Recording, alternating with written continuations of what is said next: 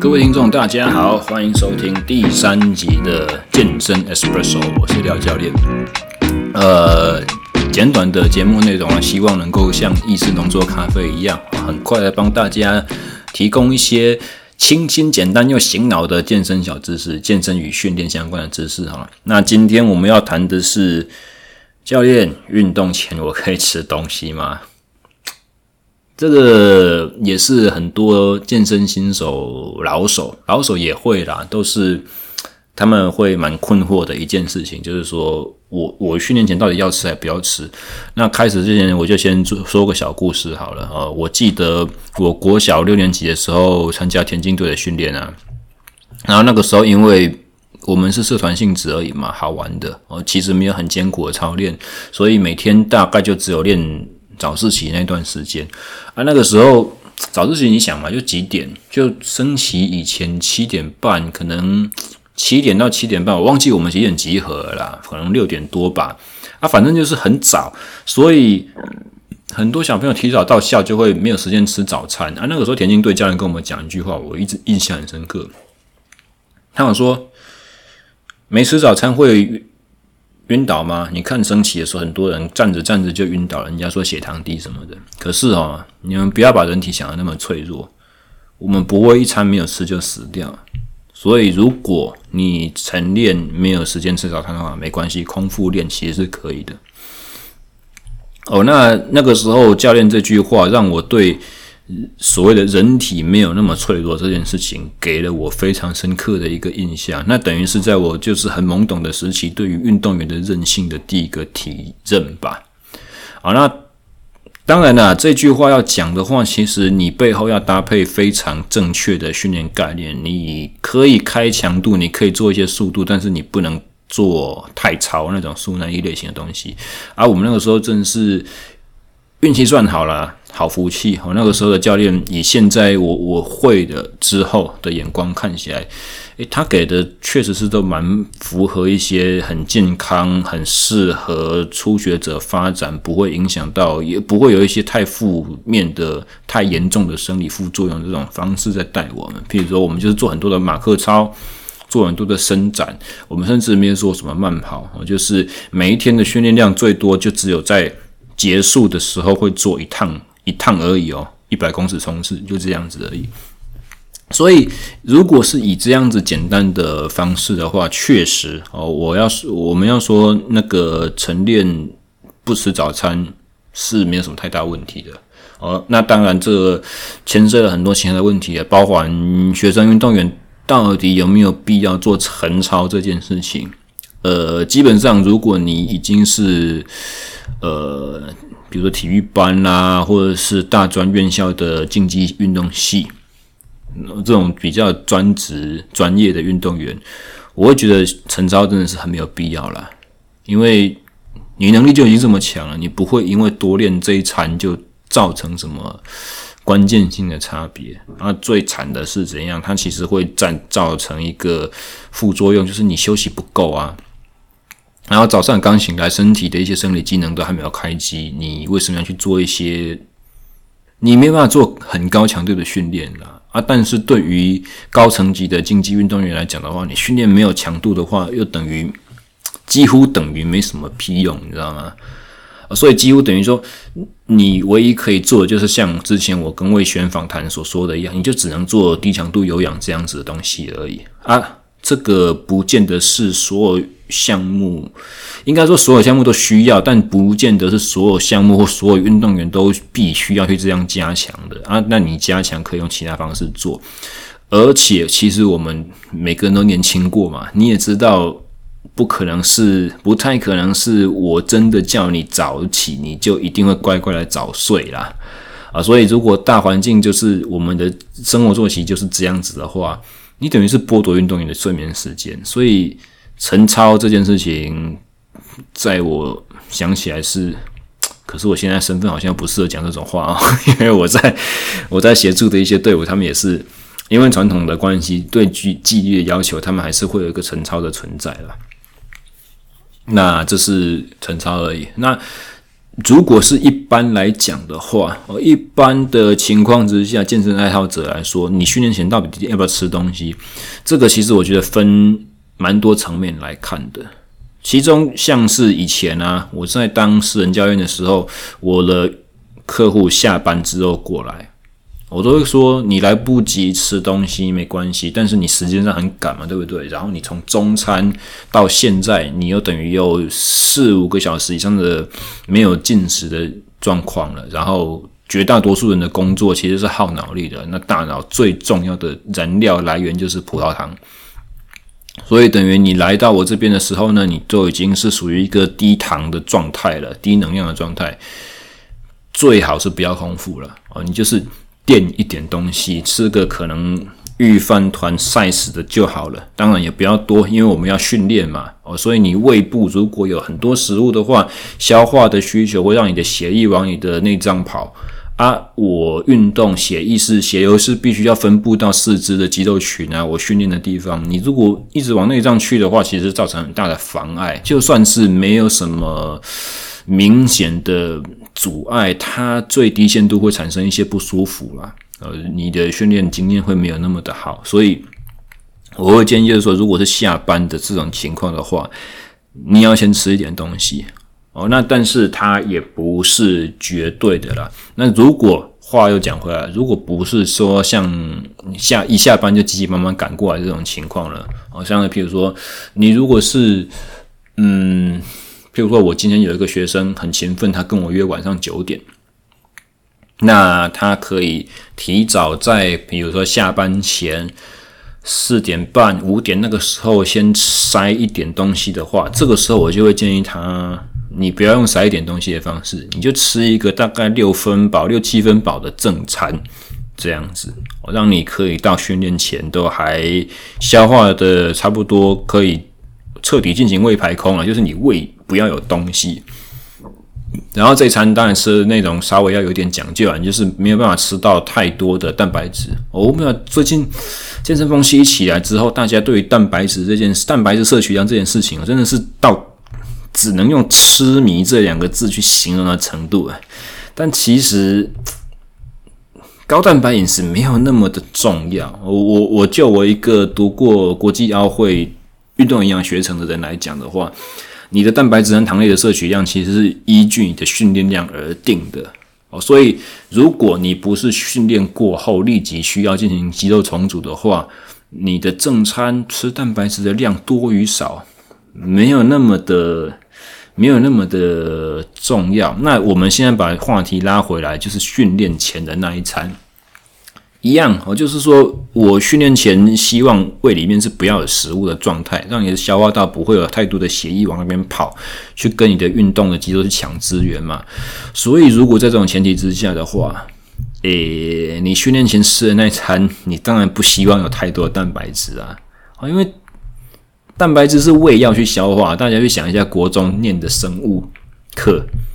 蛋白质就是健康教育课，蛋蛋蛋蛋白质就是往胃去跑的，它的会让你胃排空变慢，它会让你的消化速度变慢。那如果胃排空很慢的话，我吃了一餐的食物，你三四个小时都要留在胃里面一些，那这个时候运动不是很糟糕吗？所以训练前的那一餐，我希望的是让你身体在这几个小时之内有足够支撑运动完的能量可以去使用。它的重点不在于吃饱，它重点不在于吃一个正餐，所以我才会建议说，可可能轻食便当，可能一一颗便当大概四五百卡那种热量是可以的，你吃了会觉得很很饥饿，就是说这是在吃什么东西这样子。可是，哎，人的食欲其实很奇怪啊，当你胃排空开始进行，你就会饱食感就慢慢出来了，所以你吃那个。概念上其实只有大概五六分饱的餐，马上停止。你在停止当下，你会觉得很空虚。可是停完之后三五分钟，哎，你不会饿了，那这就很好啊，你就支足够支撑你。我刚刚讲五点多多走的那个时间嘛，你那个时候吃就足够你支撑到晚上九点训练都是 OK 的状态，你不会低，你不会低血糖，你不会低能量。哦，那这样子的话，其实训练完之后。啊，你说有些人会问我说：“啊，教练，这样训练训练完十点呢？人家不是说晚上八点过后不要吃东西？那十点吃宵夜简直是最恶！你你你你这个建议到底有没有搞错？你不是逼我晚餐只吃五六分饱，然后又去健身，就大量消耗，然后消耗完之后又不能吃吗？这个太可怕了！我告诉你，这个时候。”就是吃宵夜的最好时机，我允许你吃，我鼓励你吃，好不好？为什么会这样讲？